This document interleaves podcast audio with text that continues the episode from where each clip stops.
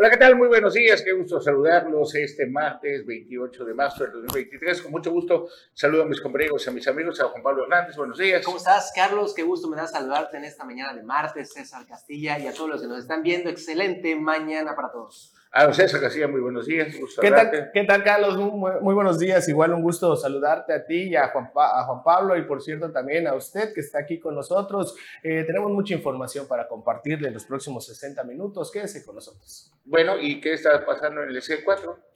Carlos, eh, nos ha llegado pues varias eh, quejas también por parte de los mismos trabajadores de este, bueno, más bien de la Secretaría de Seguridad Pública respecto a la manera en la que está operando en estos momentos el C4. Se han hecho cambios en el interior, se han, eh, pues hecho varios relevos, entre ellos el, bueno, lo que, el que llevaba lo que es la operación del 911, así como también el de las cámaras. Sin embargo, los mismos trabajadores que todavía están en el interior, que continuaron trabajando en este, en este sitio, pues han, eh, nos han llegado pues varias quejas por parte de ellos que mencionan que los, los, las personas que se están quedando todavía en el C4 y también en el C5 en, en Cancún es misma gente que en su momento trajo eh, Alberto Capel Ibarra, el ex secretario de Seguridad Pública, que estuvo al frente de esta secretaría en el sexenio, pues obviamente de Carlos Joaquín González. Nos hacen mención de nombres de los trabajadores que todavía eh, vinieron con este sujeto y que pues continuaron o continúan trabajando y de una manera pésima, contrato también cruel y, y déspota hacia los mismos trabajadores. Nos mencionan Gerardo Acevedo, es el, que, el de análisis que maneja las cámaras y hace como quiere al capitán Zamora, uno de los que están ya operando en el C4 y C5, son ya elementos también de la Secretaría de Marina que se le están haciendo cargo de la operación del C4 y C5 que mencionan que Capitán Zamora es el que está quedando como subsecretario y Viridiana es secretaria, esposa de Arturo Campo, quien quedó como encargado de estadísticas, y Jonathan Steve, que es el encargado de las cámaras, y los cuatro, estos cuatro sujetos, estas cuatro personas, llegaron con Alberto Capel Ibarra, eh, pero el, como el primer contacto que tuvieron, eh, que tuvo el Capitán Zamora fue con estas personas, pues así lo mencionan, lo enamoraron o le engatusaron, y por eso es de que continuaron trabajando con él.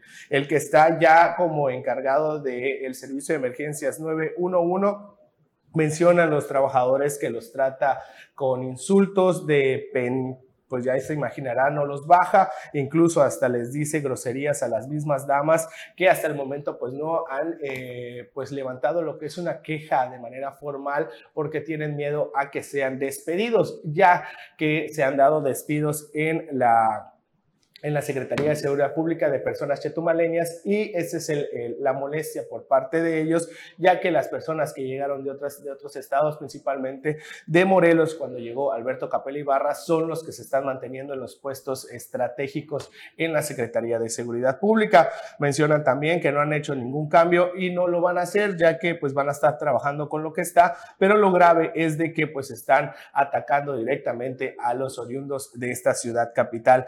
Mencionan que por favor lo demos a conocer, ya estamos eh, dando su, denuncia al aire, ya que pues quieren que llegue esta situación a oídos también de la gobernadora Mara Lezama Espinosa, ya que mencionan ellos que no se vale que se esté actuando de esta manera y también la manera en la que se está trabajando, pues no es la correcta, como bien mencionaron, de insultos, malas palabras y también contrato pues cruel y déspota hacia los trabajadores, es de la manera en la que se están conduciendo los nuevos mandos de la Secretaría de Seguridad Pública. Ya dimos la denuncia al aire, cumplimos con nuestro deber de informar y vamos a estar también muy pendientes de lo que ocurra al interior de esta Secretaría.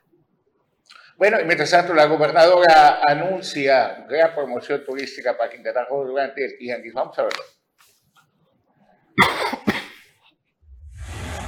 La gobernadora de Quintana Roo, Mara Lezama Espinosa, encabezó actividades para impulsar mayor conectividad aérea para los municipios, así como para dotar de Internet de alta calidad a las zonas turísticas del Estado y el intercambio de experiencias con perspectiva social, con la firma de importantes acuerdos en el marco del Tianguis Turístico México 2023. En este marco participó en la entrega de la ratificación de Tulum como pueblo mágico, lo que consideró un logro significativo para la ciudad y su desarrollo turístico, que contribuirá a la atracción de más turísticas, la generación de más empleo empleo y prosperidad compartida para todas y todos, como se contempla en el nuevo Acuerdo por el Bienestar y Desarrollo de Quintana Roo. De acuerdo con la Secretaría de Turismo que encabeza Bernardo Cueto Riestra, la afluencia de turistas a Tulum casi se ha duplicado en tan solo un año. Los datos preliminares de 2023 indican que la afluencia de turistas a la ciudad ya ha superado los números del año anterior. Además, la ocupación hotelera ha sido alta, con una tasa del 69.6%. Los visitantes también han mostrado interés en la rica historia y cultura de Como se evidencia en el aumento del número de personas que visitan la zona arqueológica de Tulum. Asimismo, la gobernadora de Quintana Roo participó en la firma de convenio de coordinación entre la Secretaría de Turismo, Sector y el gobierno del estado para que a través de Los Ángeles Verdes se proporcione atención y apoyo vial a los turistas en los caminos y puentes federales y estatales. Notivisión. Y el municipio de Tulum, mediante su presidente municipal, también reafirman su liderazgo como pueblo mágico. Vamos a verlo. El municipio de Tulum ratificó su liderazgo turístico al recibir la actualización de su nombramiento como pueblo mágico en el marco del tianguis turístico que se celebra en la Ciudad de México. El presidente municipal Diego Castañón Trejo recibió este lunes este valioso distintivo de manos de la gobernadora Mara Lezama Espinosa y del secretario de Turismo Federal Miguel Torruco Márquez. Bajo esta misma tónica, el alcalde Diego Castañón sostuvo encuentros con importantes turoperadoras, mayoristas, hoteleros y medios nacionales e internacionales para promover las bellezas del Caribe Maya en México y en todo el mundo. Hoy la gobernadora Mara Lezama nos hizo el honor de inaugurar el pabellón de Tulum en el Tianguis Turístico de la Ciudad de México, una plataforma impulsada por el secretario de Turismo Miguel Torruco. Pocos lugares causan tanta emoción, curiosidad y ánimo de visitar como nuestra tierra, y esas son extraordinarias noticias para nuestro pueblo, porque la promoción turística que estaremos haciendo aquí es para impactar positivamente la economía de las familias tolunenses, expresó. Es importante anotar que el programa de pueblos mágicos fue creado en el año 2001 por el gobierno federal, y Tulum por sus características únicas recibió su primer nombramiento en el año 2015. En la actualidad, en el marco del tianguis turístico que se celebra en la Ciudad de México, recibió la actualización que lo ratifica como pueblo mágico. Notivisión también promueve la lengua maya, quiere que esto se incorpore a los equipos de protección civil. Vamos a ver la información de Silvia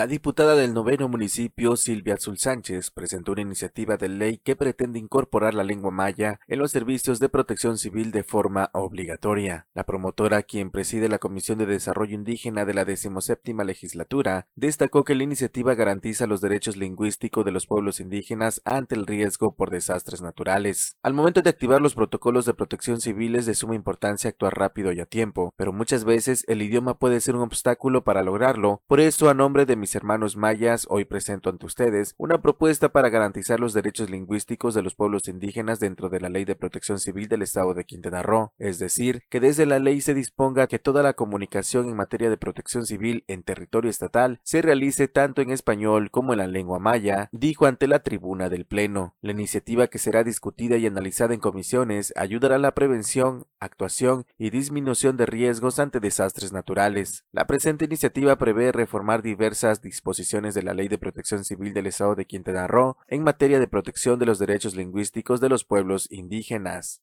Notivisión. Y para abundar un poquito más sobre este tema que me hace importante porque también cada año tenemos estas temporadas de huracanes y demás, donde la zona maya es una de las zonas frágiles por justamente la infraestructura que tienen en viviendas, pues platicamos anoche, con, anoche eso de las 8 de la noche con la diputada Silvia Azul, un poquito más a fondo sobre esta iniciativa que leyó ayer en tribuna y les vamos a presentar un minutito nada más de lo esencial sobre esta propuesta para que justamente Protección Civil eh, pues otorgue estos boletines en lengua maya para que, y constantemente, ¿eh? no solamente que se envíe y a las 10.000 horas otra vez, ¿no? sino que sea constante esta situación para proteger a los habitantes de la región. Vamos a escuchar.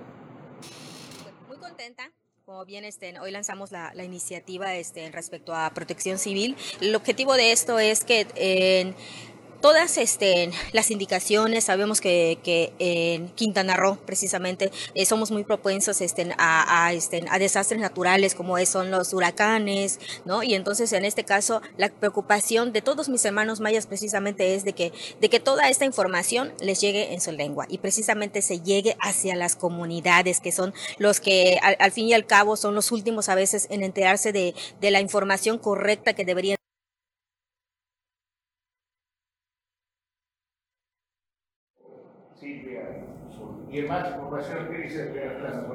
Mira, la, las primeras planas traen eh, temas de suma importancia. De hecho, ahorita estoy leyendo, Carlos, de último momento, eh, la mañanera, la, lo que dice el propio presidente Andrés Manuel López Obrador sobre este incendio que dejó hasta estos momentos 39 migrantes muertos, ello en Ciudad Juárez, y que fue provocado justamente por una protesta de ellos. ¿Qué pasó? Eh, justamente, pues ya ves que les ponen colchonetas para su descanso y, que estén durante un tiempo ahí, eh, pues mientras están en resguardo, pues eh, de manera un poco más cómoda. Sin embargo, ante la situación, pues uno, unos de ellos ah, decidieron quemar estas colchonetas.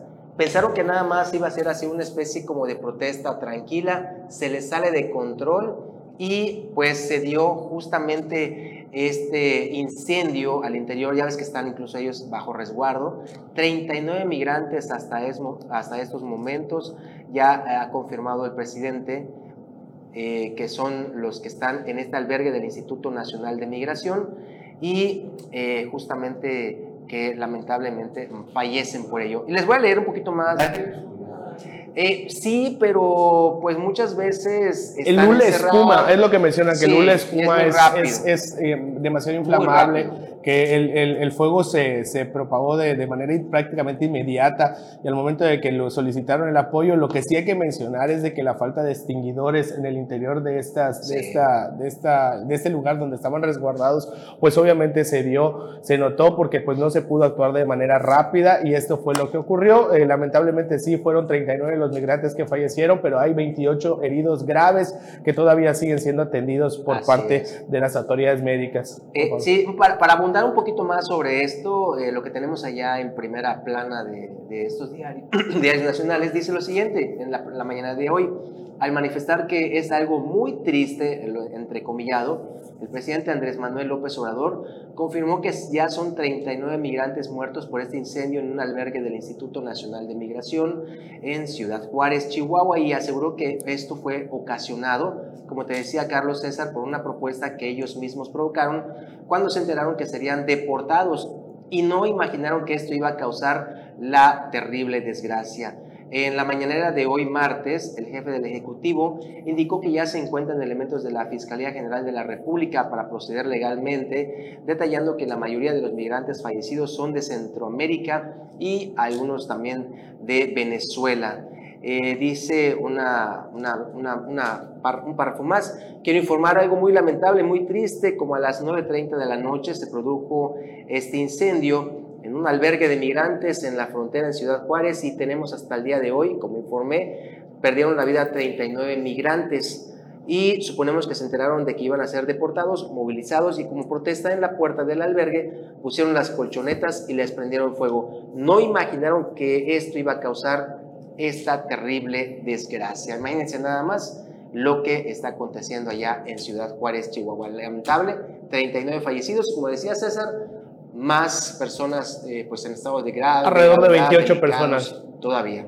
Así 28 personas que eh, se ha eh, informado, bueno, desde el día de ayer por la noche eh, fue prácticamente la nota a nivel nacional esta, esta información, este lamentable suceso que reitero, eh, fue muy rápido la manera en la que se propagó el fuego. Lo cierto es de que la falta también de medidas de protección civil al, al interior de estos centros de, de de estancia de migrantes es sí, lo que también ocasionó esta, acá, pues, no poder actuar de manera rápida. Pues imagínate, si pasa eso en un lugar de migración que están bajo el resguardo del Instituto de Migración, pues sí, es algo demasiado lamentable, triste y que, pues imagínate, ese es el sufrimiento para todos los familiares de esta gente. Bueno, pues con esto nos vamos a nuestro primer corte, regresamos aquí en Omelet Político.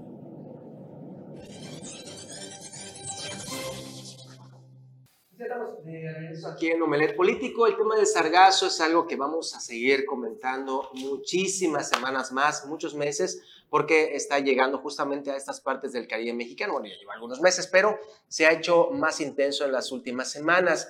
Ayer le platicábamos conjuntamente con Carlos, eh, César y Anuar el problema que está enfrentando los hoteleros, los prestadores de servicios con la llegada de la macroalga y lo que viene. Hay una mancha enorme en los litorales que está eh, pues a punto de llegar y platicamos con uno de los empresarios de Mahahual, con Gerardo Pérez Zafra justamente, que es también presidente de la Coparmex en esa zona y nos dice que pues hay una zona, prácticamente la zona turística de Mahahual, que pues no hay problema, no hay tanto problema porque pues ya se han colocado las barreras anti-sargazo y Semana Santa se vislumbra buena para los prestadores de Mahahual. Aquí tenemos la entrevista, vamos a escucharla en temporada de sargazo, apenas inicia lo que es la temporada de sargazo. Ya están colocadas las barreras, eh, primero las artesanales y de refuerzo están lo que puso la Marina, la, la, de patente que le llamamos.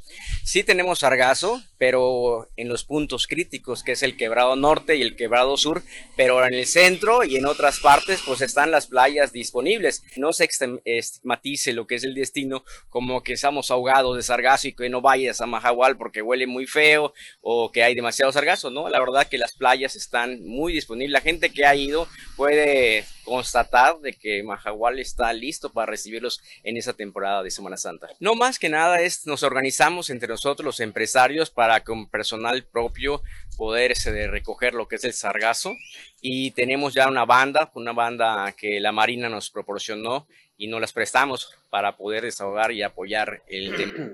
Pues ahí está lo que dicen los que están directamente allá en esta zona de Mahahual, así que si usted piensa ir a Mahahual en estas fechas de Semana Santa, acuda, va a estar muy padre, va a estar muy bonito. Y César, también tienes ya una entrevista con el doctor Pecho. Así es, pero antes de ello sí es importante también recalcar esto, Juan Pablo, es importante porque los prestadores de servicio, tanto hoteleros, restauranteros, incluso las mismas personas que eh, brindan otros servicios como los masajes y demás, ahí en, este, en esta Costa Maya, principalmente en Mahahual, pues eh, lo que han solicitado y han pedido es de que no se asuste a la gente o se le espante a la gente de que, de que Mahahual está infestado de sargazo. No es así, efectivamente efectivamente sí ha llegado sargazo, hay partes que no son eh, de manera turística, por llamarlo de alguna forma, eh, sí hay sargazo, pero en las zonas donde está eh, la zona céntrica, así como también los, la parte de los hoteles, así como también la parte donde están los restaurantes, pues está limpio gracias al trabajo que están realizando los mismos empresarios y los mismos prestadores de servicio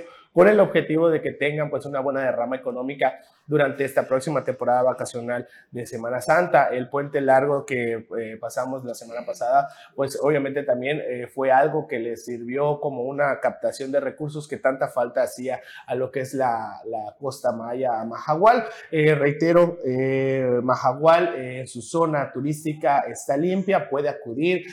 Si, si, piensa salir de, de, de vacaciones o piensa ir a algún lugar, Mahahual es uno de los destinos eh, muy eh, buenos, muy bonitos que se puede visitar durante esta temporada vacacional de Semana Santa. Y reiterando a lo que mencionaba Juan Pablo, sí, efectivamente también el senador José Luis Pech Vargas pues mencionó que es importante que los recursos destinados a este combate del sargazo, eh, pues se ejerzan de manera correcta y que se haga lo más pronto posible, no solo de, de, la zona sur de Quintana Roo, sino pues también en todo el estado, ya que pues sabemos que tanto Playa del Carmen, Benito Juárez eh, están pues también sufriendo, padeciendo esta situación que para el 2023 fue mayor que en otros eh, años que hemos tenido en la arribación del Sargazo, por ende es importante que también la autoridad federal, principalmente la que es la CEMAR, pues también haga lo propio y que se coloque pues no solo las barreras sargaceras, sino que también pues hagan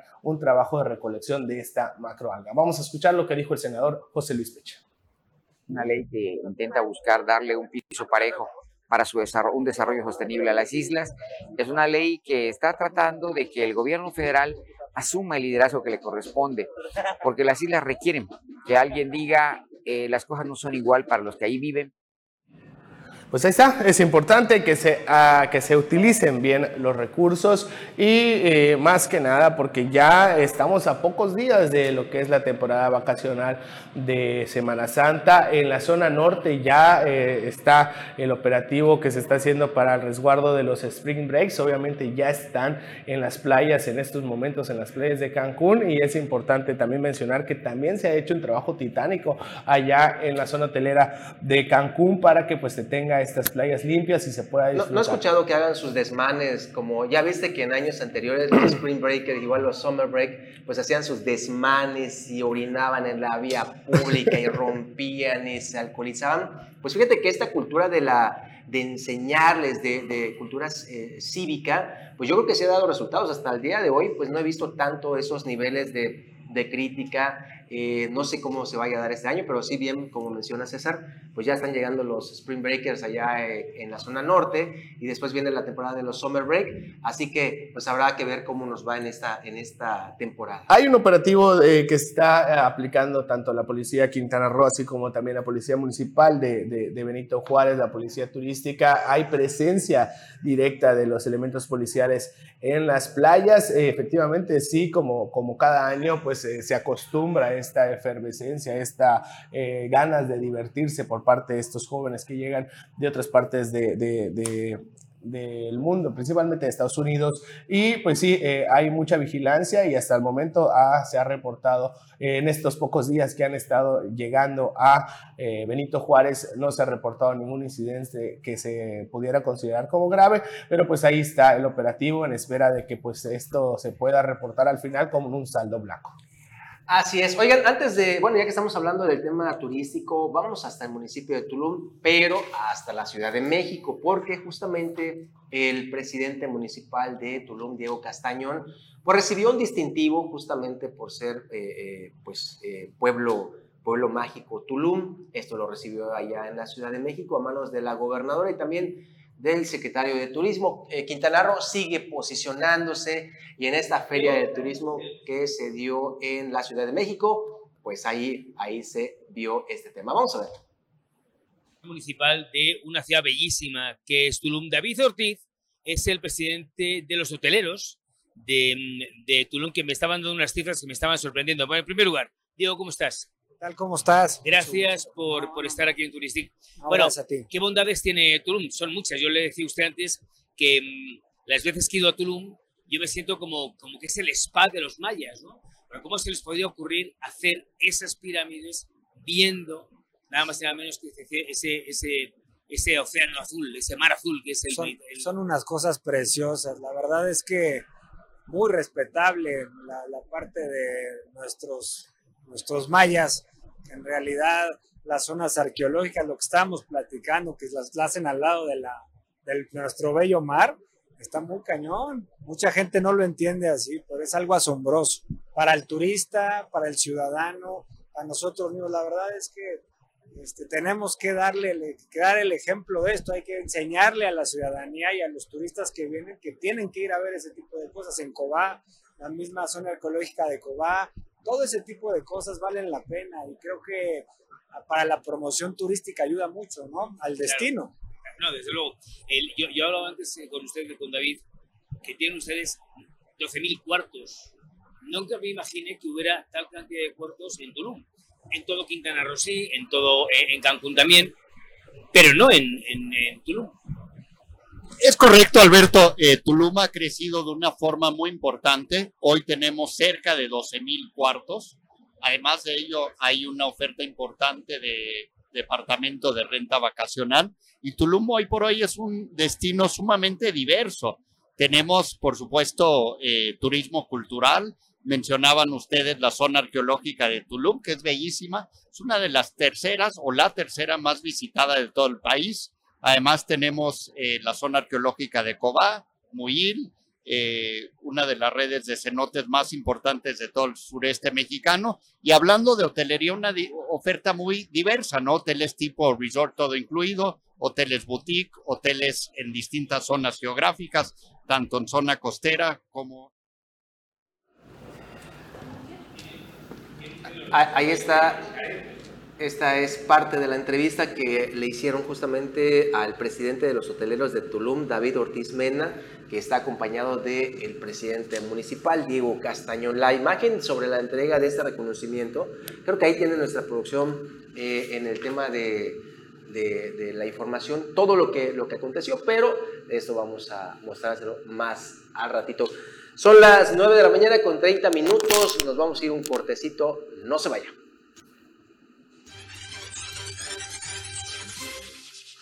Gracias por continuar con nosotros aquí en Nombre Político y saludo con muchísimo gusto a mi compañero y amigo, el profesor Benoit Muy buenos días. Muy buenos días, mi estimado Carlos. Buenos días, Juan Pablo César. Buenos días a todo el público político. Bien, pues en más información, ayer estaba escuchando una entrevista bien interesante ahí contigo, Benoit, con nuestro compañero y amigo Gregorio Yupit, que decía Gregorio Yupit que no abre las ventanillas de la CEDARPE donde está Linda Cobos entonces, pues imagínate a qué temporada estamos ahorita que están padeciendo todos nuestros agricultores la, la pues así que la adversidad de la naturaleza, la sequía, una sequía donde los únicos que le dan es un poquito de puinaza, un poquito de, de y todavía no, hay nada real. Ni eso les han dado. En algunos lugares sí, muy poco, pero sí.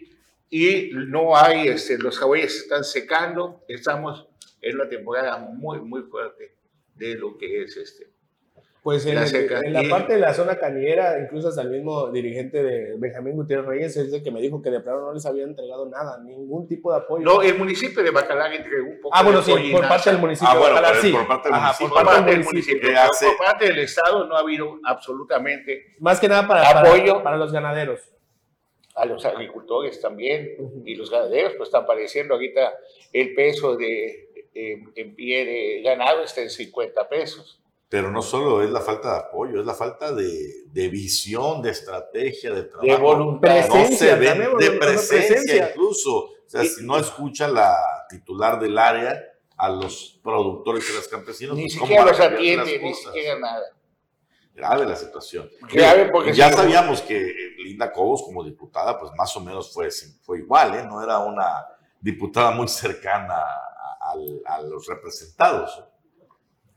Bueno, pues, y si pues, a eso le sumas los problemas que hay en la Secretaría de Salud, tú ya tienes información qué está pasando con los casos de dengue, por qué no hay información sobre los casos de dengue. Nos, nos han mandado información acerca de que están en pie y en planta eh, jornadas de descacharrización, pero todavía no tenemos los detalles. Próximamente vamos a hablar con el secretario. ¿Y tampoco hay nebulización? Desconozco, no tengo el dato. Ok, bueno, pues son de las cosas que se tienen que ir ajustando como va pasando el tiempo en este gobierno, que ya tiene seis meses. Y si forman un equipo fuerte, pues es gente que va a ayudar mucho a la gobernadora. Definitivamente. ¿No? Definitivamente. O sea, tienen que ir en el mismo sentido, en el mismo tenor y cumplir sobre todo con lo que ella dijo, ¿no? Que quiere funcionarios de territorio. ¿Qué significa de territorio? Pues que están ahí en contacto con la gente. Sí, no de escritorio. Pero, pero esto que mencionas, Anuar, me causa, eh, fíjate, que preocupación como ciudadano, porque en el caso particular de Linda Cobos, pues he tenido la oportunidad de ver su faceta como diputada local, primeramente, bueno, como candidata, después como diputada local, ahora como secretaria de Desarrollo eh, Rural, y sinceramente tiene muchas, muchísimas quejas de la, de la gente, sobre todo de la zona de la ribera, donde ella vive o dice que vive, porque pues sencillamente no, no está atendiendo a la gente, Carlos. O sea, la gente se intenta acercar, como que te da la media vuelta, como que se esconde y se va por otro lado. Entonces, esto es gravísimo en un gobierno en el que se habla mucho de eh, arras de piso y de que vayas a territorio y no a escritorio. Pues una de ellas es Linda Cruz, que tiene, no lo decimos los medios, lo dice la propia gente, que pues eh, se, queja, se queja de estas actitudes. Y es que esa era la esperanza, por ser una, una mujer que creció o, vivió más bien de, pues, propia su vida de, de estar en la zona eh, rural, ahí mismo en la zona cañera, que pues era la esperanza por parte de los, tanto los prestadores de, de estos servicios, así como los, los cañeros, líderes de cañeros, estaban en esperanza de que pues haya pues un entendimiento más por parte de la titular de la CEDARPE para poder dar estos apoyos y estar ahí, pero pues hasta el, hasta el, hasta el final, bueno, seis meses que ya han transcurrido de, este, de esta administración, pues hasta el momento pues no ha habido absolutamente ni acercamiento ni presencia y pues obviamente mucho menos apoyo. Pues ahí está una gran deuda por parte de Linda Cobos, que bueno, eh, se habla, se dice de que pronto estaría haciéndose una revisión del desempeño de los funcionarios y que podría haber cambios. Bueno, eso lo adelantó, entre otros, el diputado Julián Ricalde, quien asegura que conoce a la gobernadora y que no es precisamente de las que deja pasar mucho tiempo las cosas. Bueno, pues se esperan cambios. Pues eso dijo él. Eso dijo él. Wow. Bueno, Juan Pablo Hernández, ¿qué otra información tenemos el día de hoy? Pues mira, los videos, eh, eso estaba viendo casualmente ahorita, eh, hay un número, creo que es de Playa del Carmen, nos está enviando un, un, este, un video de Marcelo Ebrar Casaubón. Eh, hay otro, otro número que también nos envió otro video, no es el mismo, pero pues mucha gente ya está metiendo este tipo de videos a redes sociales donde pues habla de que es prácticamente la línea que tiene el presidente del país, Andrés Manuel López Obrador. Lo tiene ahí producción, vamos a verlo para que usted eh, vea y analice si realmente el canciller es la línea o el dedo chiquito del presidente. Vamos a ver. Marcelo Ebrard, legislador, jefe de gobierno de la ciudad, secretario de Relaciones Exteriores. Marcelo es mi hermano. Y lo más importante, es que coincidimos en el proyecto de transformación, en pensar en el beneficio del pueblo de México. Eso es lo mero principal, poner por delante el interés del pueblo y de la nación.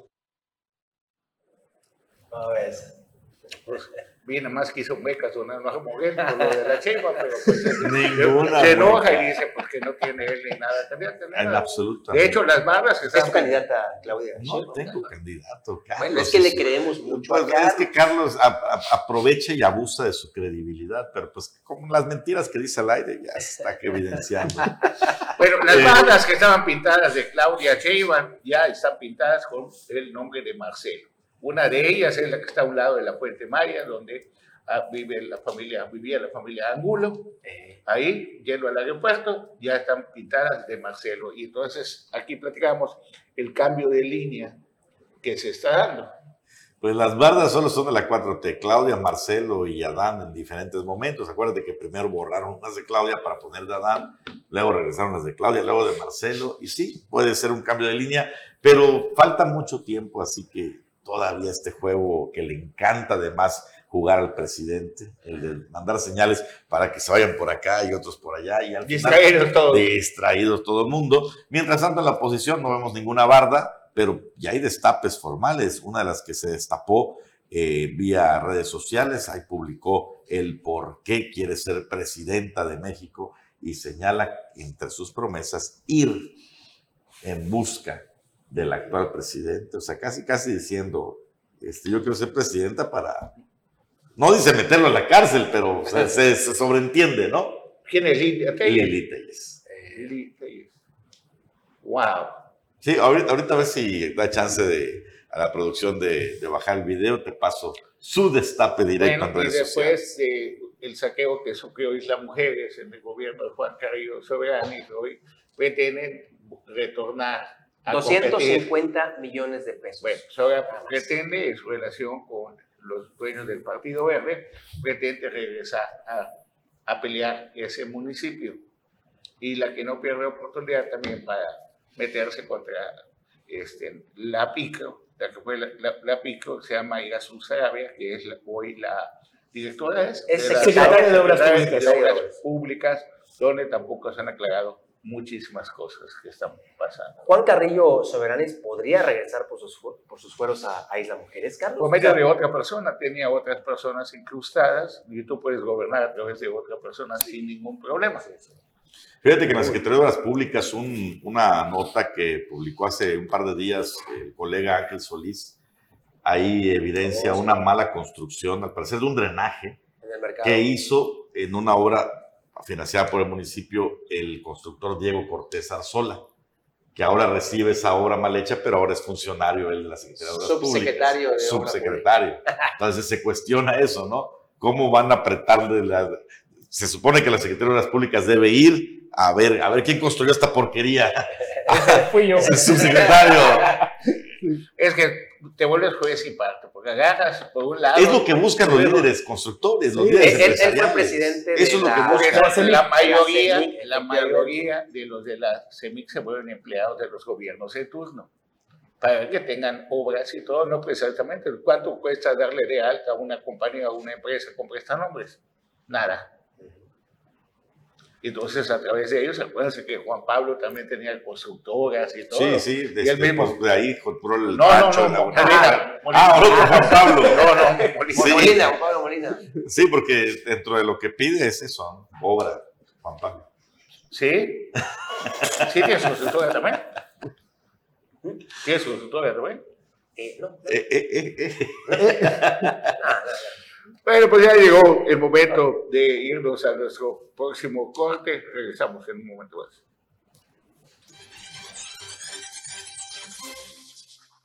Te había comentado, Carlos, que el destape formal de Lili Telles, de las pocas figuras que tiene la oposición y que además es contundente, aquí está, mira, el mensaje que lanzó en redes sociales, directo. Mucha gente me pregunta si quiero ser presidenta de México. Por supuesto.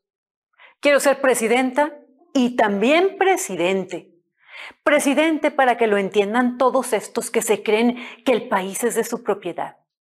Y presidenta por todas las personas que quieren que alguien piense, una y cuide al país como mujer desde la presidencia de México.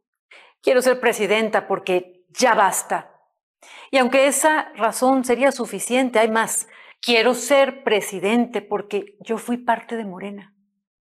Yo fui de las que se entusiasmó con la llegada de este gobierno a la presidencia de México. Yo fui senadora con Morena y me decepcionaron igual que decepcionaron a muchos. Por eso me salí de Morena, porque los conozco desde dentro, sé lo que están haciendo mal y tengo claro cómo corregirlo. México necesita un doble esfuerzo para levantar lo que han destruido. Por eso quiero ser presidenta y presidente de México.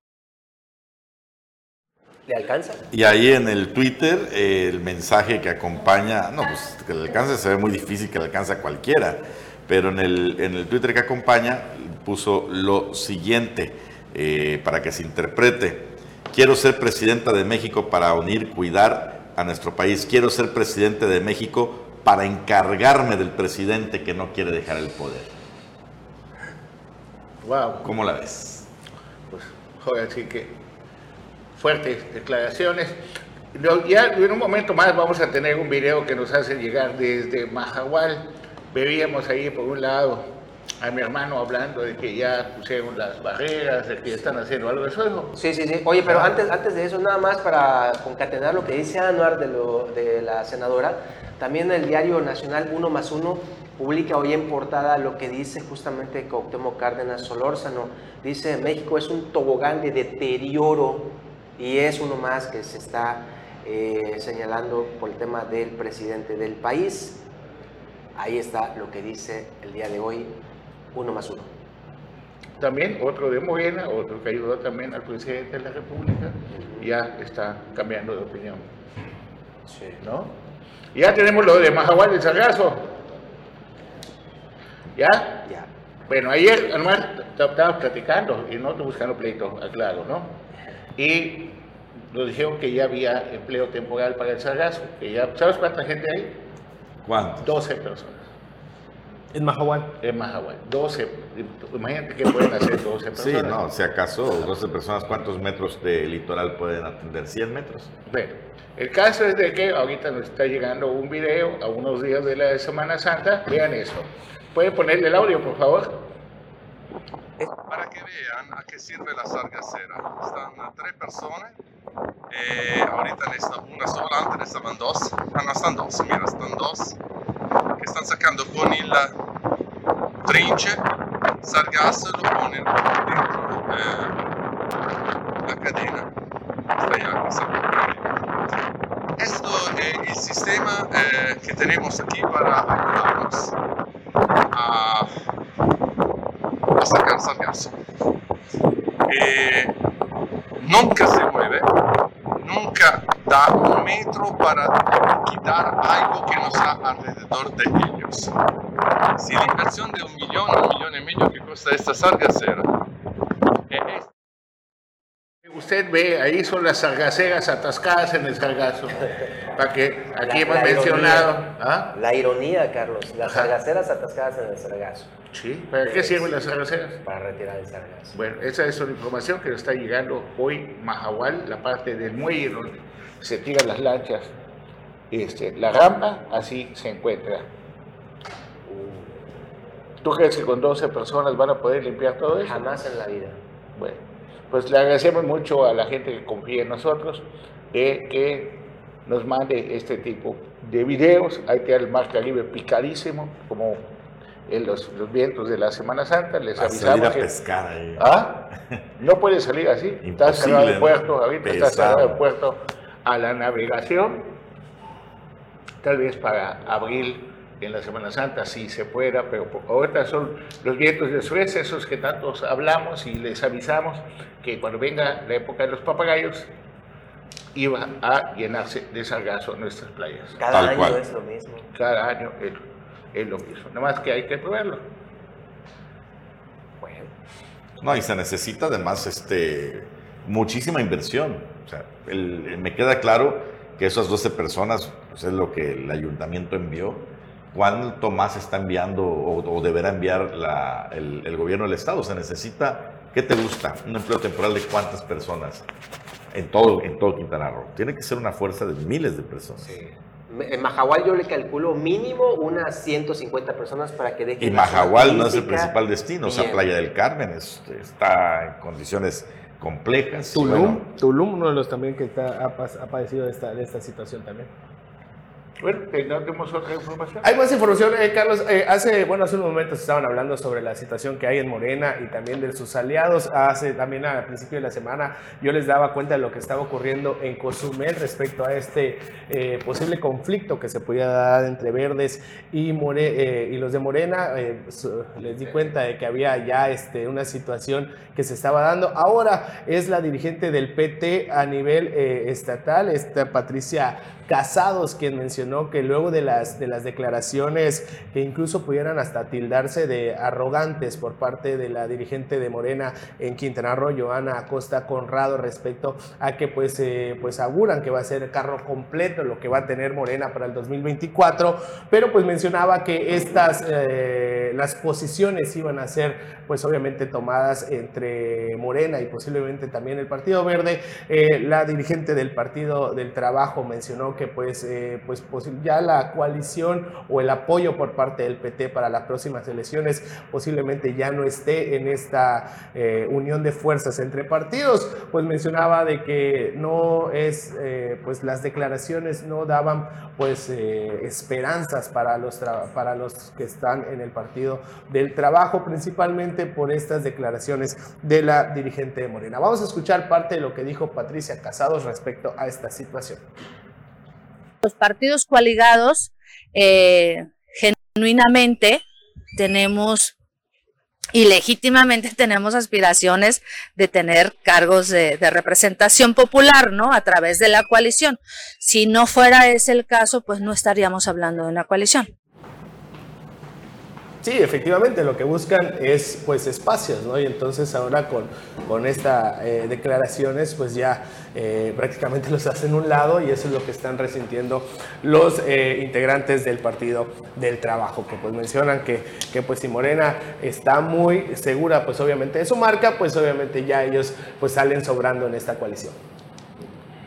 Y saludamos en esta mañana a nuestra compañera Aide García. ¿Cómo estás, Aide? Buenos días. Hola, ¿qué tal? Muy buenos días. Pues aquí con mucha información. Eh, bueno, apenas ayer eh, el secretario de Salud, eh, bueno, es subsecretario ya, ¿no? Hugo López Ah, Gatel, subsecretario. sí, eh, mencionó eh, que la publicación del decreto donde se adiciona la Ley General de Salud que prohíbe las grasas trans en alimentos y bebidas. Esta medida menciona que es histórica con el etiquetado frontal que contribuirá significativamente a prevenir la muerte de por insumo de productos. Eh, ahí tenemos el decreto que el artículo 216 ¿qué, ¿qué menciona este artículo? Dice que los aceites y las grasas comestibles, así como los alimentos y bebidas no alcohólicas, no podrán contener en su presentación para la venta al público aceites parcialmente hidrogenados, conocidos como las grasas trans, lo que haya sido añadido durante el proceso de elaboración industrial. ¿Qué es esto o qué va a pasar? Va a suceder como cuando hicieron las bolsas y todo lo, de plástico que lo prohibieron. Es un acierto muy bueno porque en México una de las tres causas principales, si no es que la principal causa eh, de muerte son problemas cardiovasculares en mexicanos y mexicanas, principalmente en mujeres. Hay tendencia más hacia el porcentaje mayor en mujeres que en hombres, pero pues de igual manera es un elevado número que se que eso lo hizo el INEGI en el 2022, el año pasado, donde mostró cifras que las muertes causadas por problemas eh, del corazón, los problemas cardiovasculares, estaban en, primer lugar muy por debajo de la muerte por COVID y por eh, diabetes, que es otro de el tercer este, causa de muerte. Ahí tenemos en pantalla esta parte. Entonces, sí es un acierto que se, ya se prohíban estas grasas trans, pero esto va a ser un golpe muy fuerte para la economía de muchos negocios. ¿Qué son las grasas trans? Pues todo lo que es fritanga, así, se lo resumo, todo lo que es fritanga, lo que llevan helados, todo lo que lleva el uso de pues microondas, que son hot cakes, waffles, que son con, que vienen congelados y que bueno, ya son listos para pues nada más introducir en el microondas y poder papas fritas, eh, pues todo lo que son garnachitas, todo, todo lo que es fritanga, al prohibirlo, pues su venta también estará eh, prohibida. Eh, muchas veces lo vemos nosotros aquí en la capital, pues lo que es el bulevar, las salchichas que son eh, todo lo que es este, papas, todo lo que es fritura, las salchipapas, esas famosas y muy deliciosas, por cierto, pero